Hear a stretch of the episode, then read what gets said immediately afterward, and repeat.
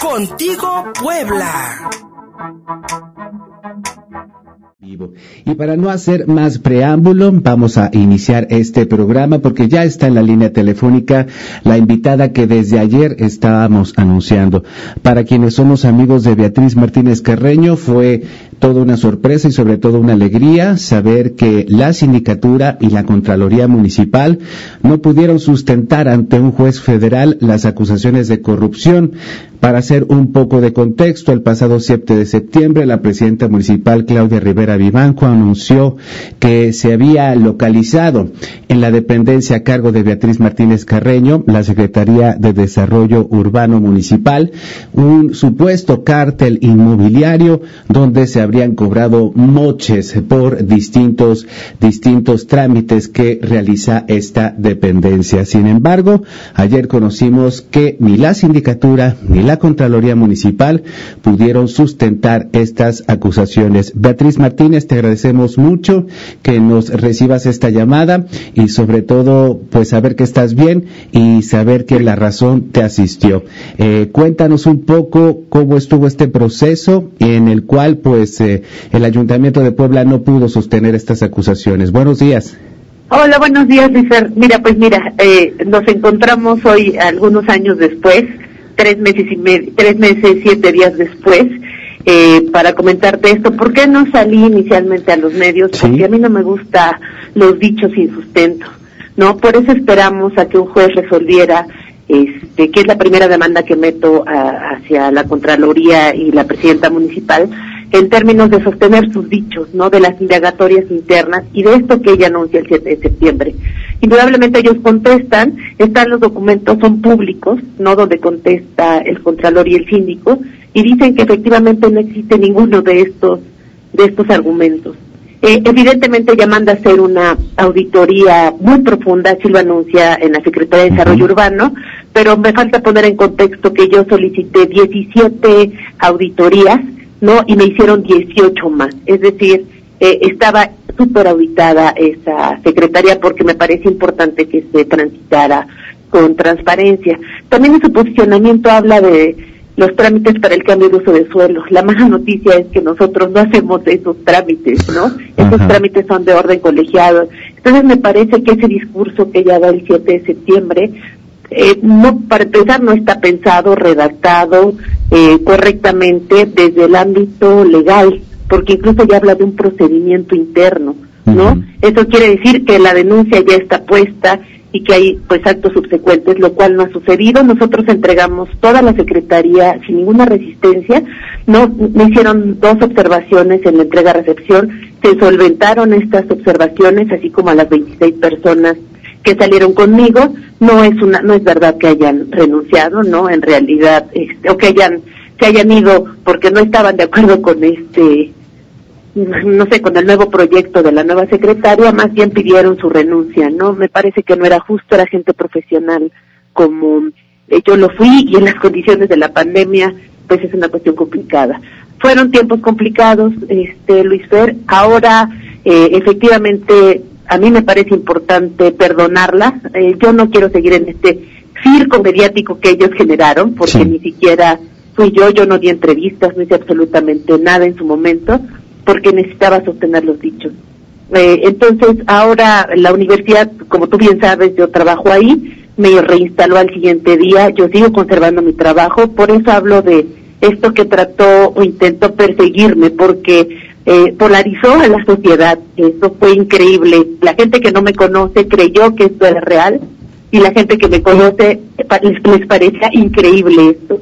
Recibí muchas muestras de apoyo, incluyéndote, Luis Fer, y hoy sí me da mucho gusto decirte que con documentos en mano eh, he decidido perdonarla porque el juez admitió eh, la denuncia por una simple razón. Yo quiero seguir con mi vida y la voy a seguir afectando a pesar de las acciones que no han sido correctas no con las que ella ha transitado. Insisto, e, el, show mediático para mí se acaba, yo voy a seguir una vida normal. Creo que mantuve mi esencia como servidora pública, yo siempre le he dicho, es el más alto honor que uno puede tener, servir a uno igual, a uno mismo, ¿no?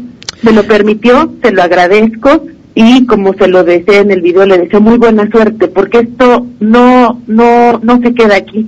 Esto tiene responsabilidades administrativas por los años subsecuentes, como ya lo dijo. Efectivamente, tendrá que haber consecuencias este, jurídico-legislativas, mi querida, mi querida Beatriz, porque a ti se te acusó no solamente el 7 de septiembre de, eh, de, un, de encabezar falsamente un cártel inmobiliario, que fue el título que le pusieron aquel día, sino que antes de eso eh, eh, se promovieron columnas en tu contra, se promovieron información incluso sobre propiedades tuyas, es decir, se te exhibió en lo personal para llegar a este punto y entonces, como bien decías, poner tu renuncia sobre la mesa. Hubo violaciones a tus derechos y podríamos también decir que hubo, que hubo violencia política de género en tu contra, Beatriz. Es correcto, eh, todo empieza, y si me permites ponerte en contexto, eh, sacan un, una, nota de que tengo una propiedad, ¿no? Efectivamente, nosotros evidenciamos que la propiedad la saqué a crédito a 20 años, ¿no?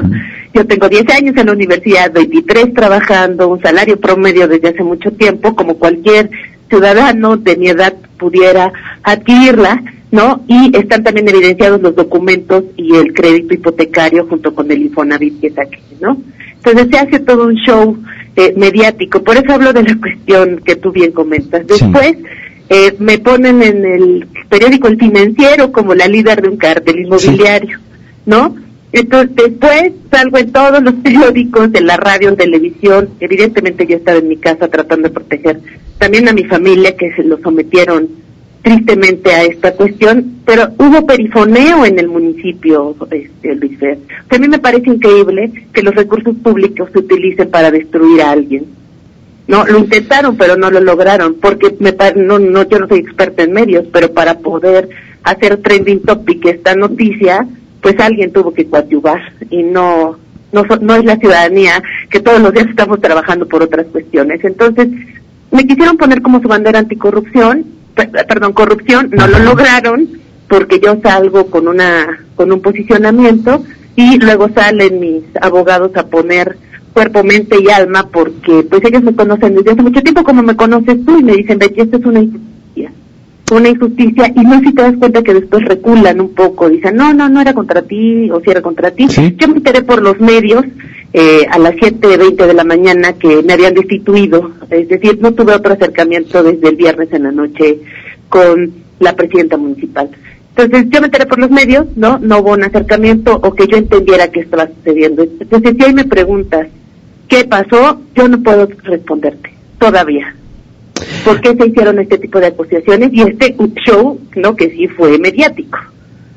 Beatriz Martínez Carreño, exsecretaria de Desarrollo Urbano, eh, quedan sin sustento esas acusaciones eh, de corrupción en tu contra, pero hoy leemos en algunos medios locales algún desplegado de otros funcionarios dentro del Ayuntamiento de Puebla que están hablando también de acoso laboral, de acoso sexual, incluso, incluso en, algún, en, algunos casos de maltrato por parte de la presidenta municipal. Eh, podríamos hablar que es la generalidad de lo que están padeciendo los funcionarios públicos municipales, porque si me permites, Beatriz, yo recuerdo muy bien un fin de año que nos, principios de año que nos encontramos recién ingresada a la, a la, a la, a la administración municipal y me dijiste, yo estoy aquí porque creo. Y ahora recuerdo que mucha gente que está dentro de estos gobiernos eh, de Morena, pues están ahí porque creyeron en un proyecto y hoy lo que estamos viendo es que hay acoso en su contra, hay persecución de tipo laboral, ¿qué pasa en el ayuntamiento? Sin hacer, si tú quieres, una guerra mediática, pero nos podrías dar una señal de qué pasa ahí. Mira, yo creo, hay, hubo un discurso, y también lo digo en el video, creí en tu discurso, creí en tus palabras, y también creí en el tema de la transformación.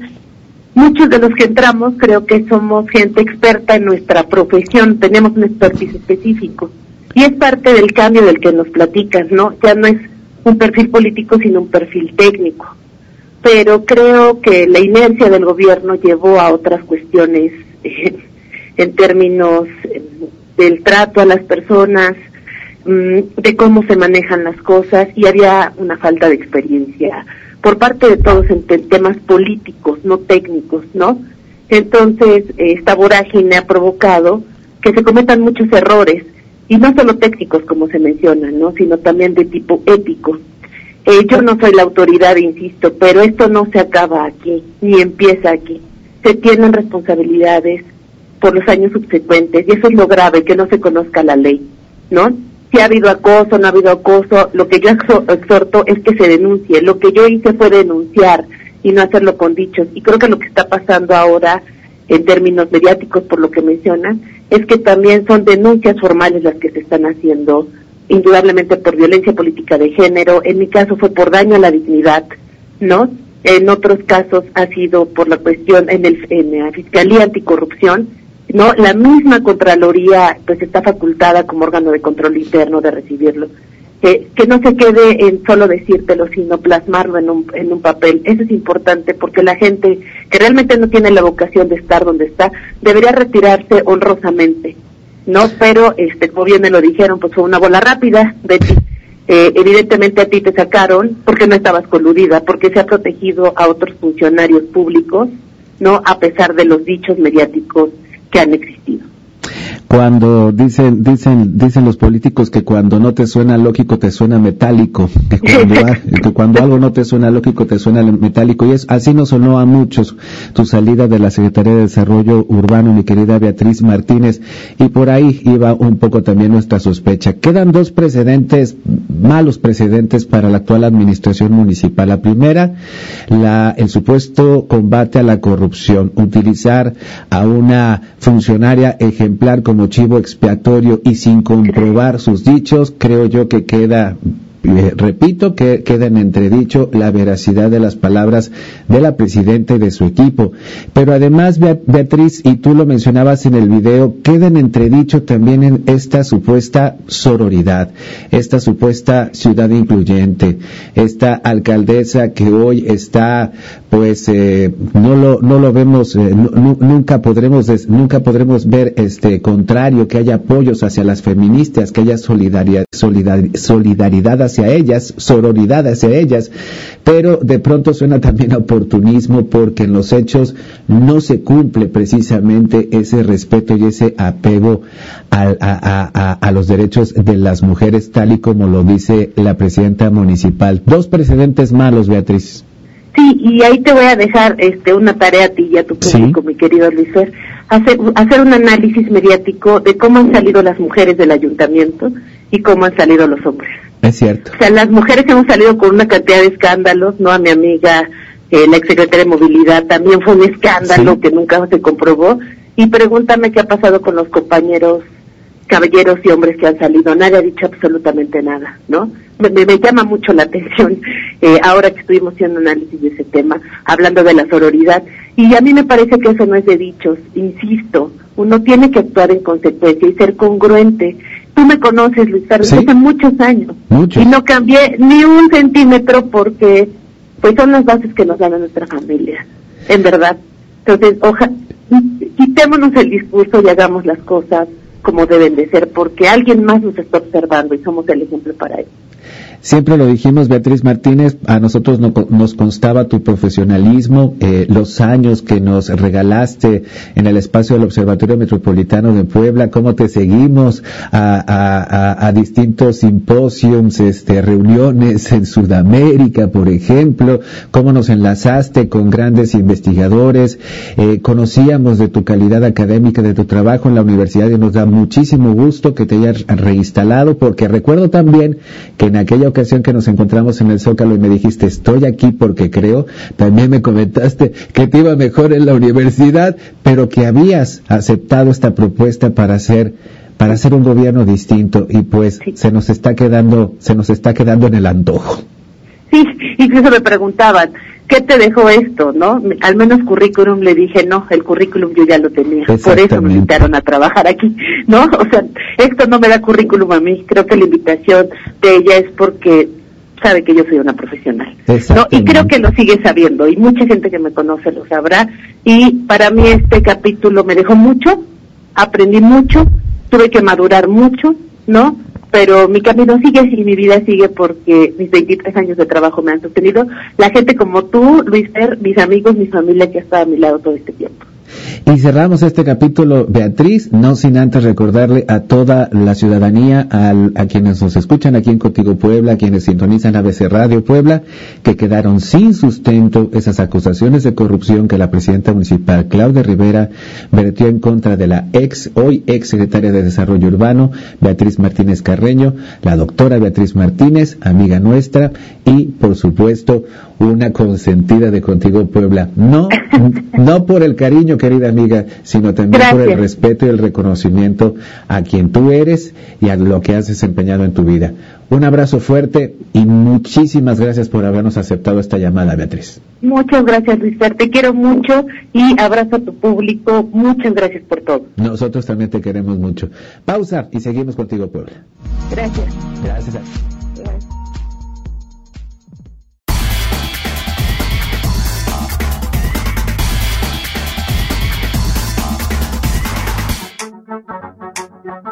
Contigo Puebla.